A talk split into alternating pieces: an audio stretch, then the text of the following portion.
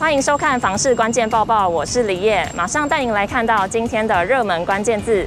今天的热门关键字：交屋保留款。在购买预售屋的时候，基本上一定会遇到交屋保留款的问题。说白了，就是买房子的尾款。在验收交屋后，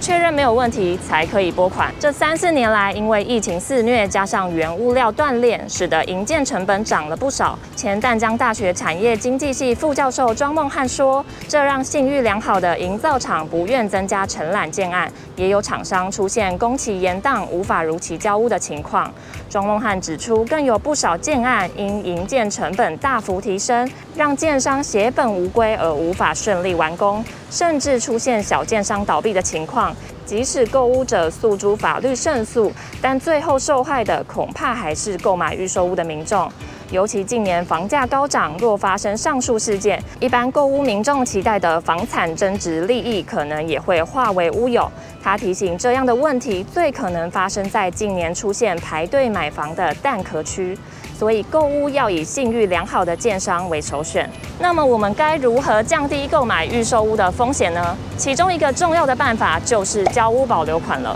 而交屋保留款的占比也是非常重要的。依照政府规定，应是房地总价的百分之五。但内政部在联合稽查时，发现有一些建案擅自将交屋保留款调降至百分之五以下，以违反内政部公布的预售屋买卖契约书范本的规定。买房民众也需当心。精选新闻首先来看到，你有听过一宅多户吗？一宅多户的意思其实就是在同一户的房屋内设有户籍的数量在两户以上。根据内政部统计，今年第一季全国一宅一户的比例高达百分之八十三点四，另有百分之十六点六属于一间房屋有多户户籍的状态，而六都之中一户一宅的比例都在百分之八十二点五以上。只有台北市不到八成，有将近两成的房屋设有户籍的数量在两户以上。数据显示，北市两户一宅比例为百分之十六点二三，三户一宅比例为百分之三点四二，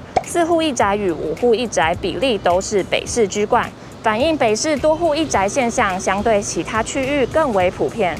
推估这样一宅多户的情况与社会福利与抢占学区有关。虽然现今少子化问题严重，许多学校面临招生不足的困境，但北市仍有不少学校神获家长青睐，年年超额招收。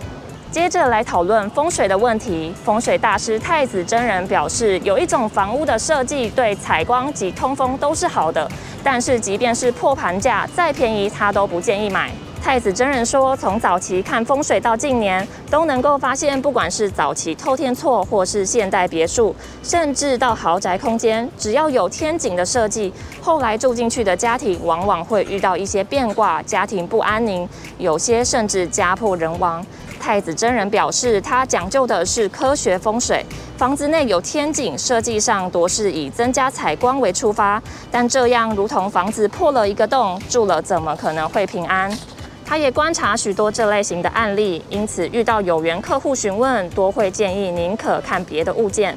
分享这则风水角度的看法给您，也提醒民众不要太过迷信。最后来看到月薪七万元，想要在台北买房，日子会不会很辛苦呢？一名年仅二十五岁的公务员表示，近期想在北市公司隔壁买间一千一百万全幢十五坪、屋龄十四年的两房一厅电梯大楼，银行估算可贷八五成，月还三点三万。对此，有人认为房贷已经超过薪资收入的三分之一，太过沉重。每月花超过百分之五十，甚至近百分之六十在房子内是否合理？全球居不动产情报室总监陈秉成则指出，台北市房价高，相较难以用三三三法则来做购屋，且千万元的产品相当抢手。该民众以接近二分之一的月薪资收入缴款，后续虽一定有吃紧的生活压力，但省吃俭用应过得去。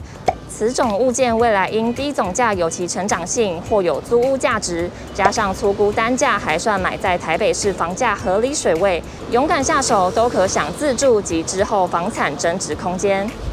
又到了买房卖房，我想问，有网友在社团中发问：房屋登记与老婆共同持有，只用先生的名字办贷款会有差异吗？底下有网友说，银行看贷款人谁条件好谁办贷款，不会影响，只会要求持有人做出担保。另外，也有网友提醒，如果未来有考虑换屋，房屋持有人要择一登记，换屋时贷款比较不会有恶屋的问题。以上就是今天的房市关键报报。如果想看更多的相关新闻，别忘了打开资讯栏里面的链接，也别忘了在留言区留下你的想法。我们下次见。